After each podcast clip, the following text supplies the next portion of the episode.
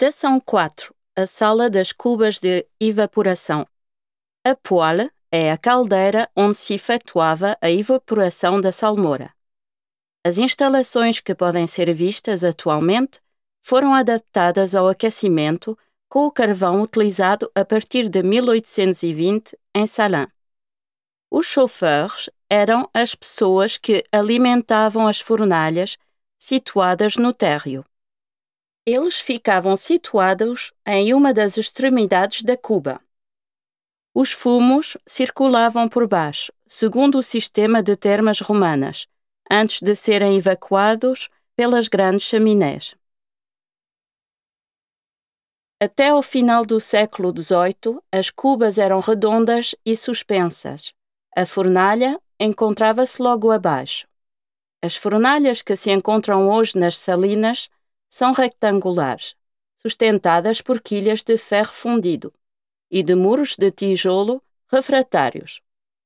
Uma cuba possuía um volume de 38 mil litros e media 17 metros de comprimento por 4 metros e 20 de largura. A cuba onde se colocava a salmoura era feita de placas de metal rebitadas. Elas deviam ser reparadas regularmente por causa da corrosão.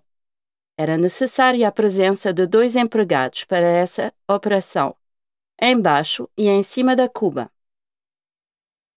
Uma breve explicação sobre o trabalho dos salineiros. A dureza desse trabalho era devido à alta temperatura, à umidade e também o arcaísmo do local e das instalações.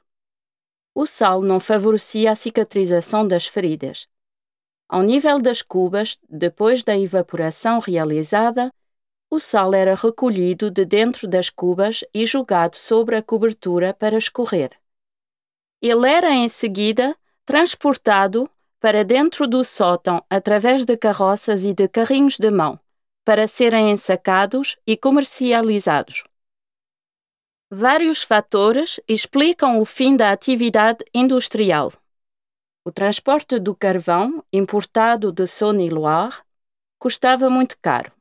Além disso, na metade do século XIX, com o fim do monopólio do Estado e com a chegada dos caminhos de ferro que contribuíram para o desenvolvimento das bacias de sal marinho no Mediterrâneo, acelerou o declínio das salinas da Franche-Comté. A isso soma-se a dificuldade de modernização de um local cerrado, para o qual as instalações mais evoluídas custariam muito caras. Para além disso, o desenvolvimento de outros métodos de conservação fez com que a utilização do sal diminuísse.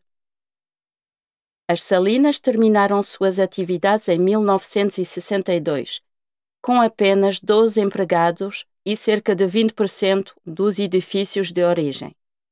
Hoje, esse local turístico e património único conserva uma das últimas cubas do mundo. Convidamo-lo agora a aproximar-se da janela do lado do estacionamento para conhecer, na estação 5, o espaço exterior que ocupava a grande salina.